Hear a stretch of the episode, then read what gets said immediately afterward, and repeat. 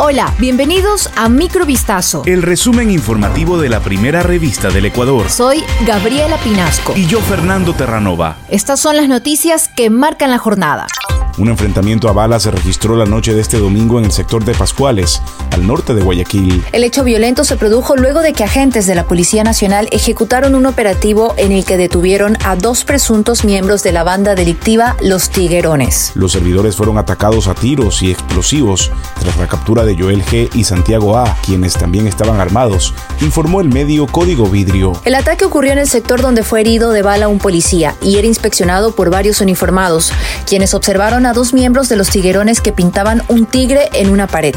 Al verse descubiertos, ingresaron a su domicilio amenazando a los policías. Por tratarse del cometimiento de un delito flagrante, los policías ingresaron al domicilio y detuvieron a dos sospechosos.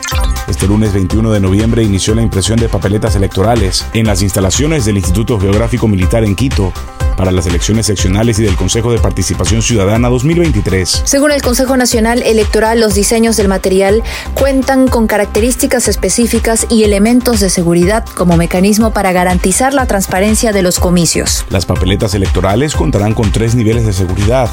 Entre estos se encuentran elementos de apreciación visual, tinta de seguridad invisible con reacción a la luz ultravioleta, estructuras de alta complejidad, screen, entre otros. Se imprimirán aproximadamente 82.423.000 papeletas para la elección de 23 prefectos y viceprefectos, 221 alcaldes, 864 concejales urbanos, 443 concejales rurales, 4.109 vocales de las juntas parroquiales y 7 consejeros principales y suplentes del Consejo de Participación Ciudadana y Control Social.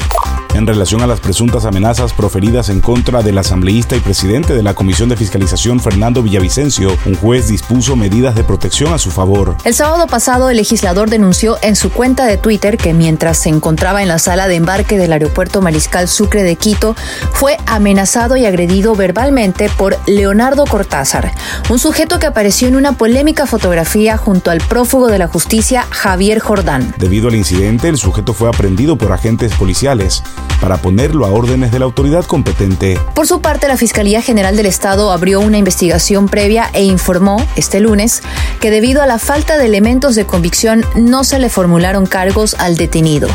El Ministerio de Salud informó que a partir del sábado 19 de noviembre pasado, realiza barridos de vacunación contra el sarampión a niños entre los 6 meses y 11 años en Ibarra, provincia de Imbabura. Esta acción se trasladará desde este lunes 21 de noviembre a los establecimientos educativos de la ciudad tras la identificación de un caso de sarampión en esa localidad. El viernes 18 de noviembre fue identificado un paciente de 8 meses con sarampión, mismo que se encuentra en aislamiento domiciliario y no presenta complicaciones. No obstante, se realizó el cerco epidemiológico a más de 150 contactos donde se identificaron dos casos sospechosos que después de los análisis fueron dados como negativos.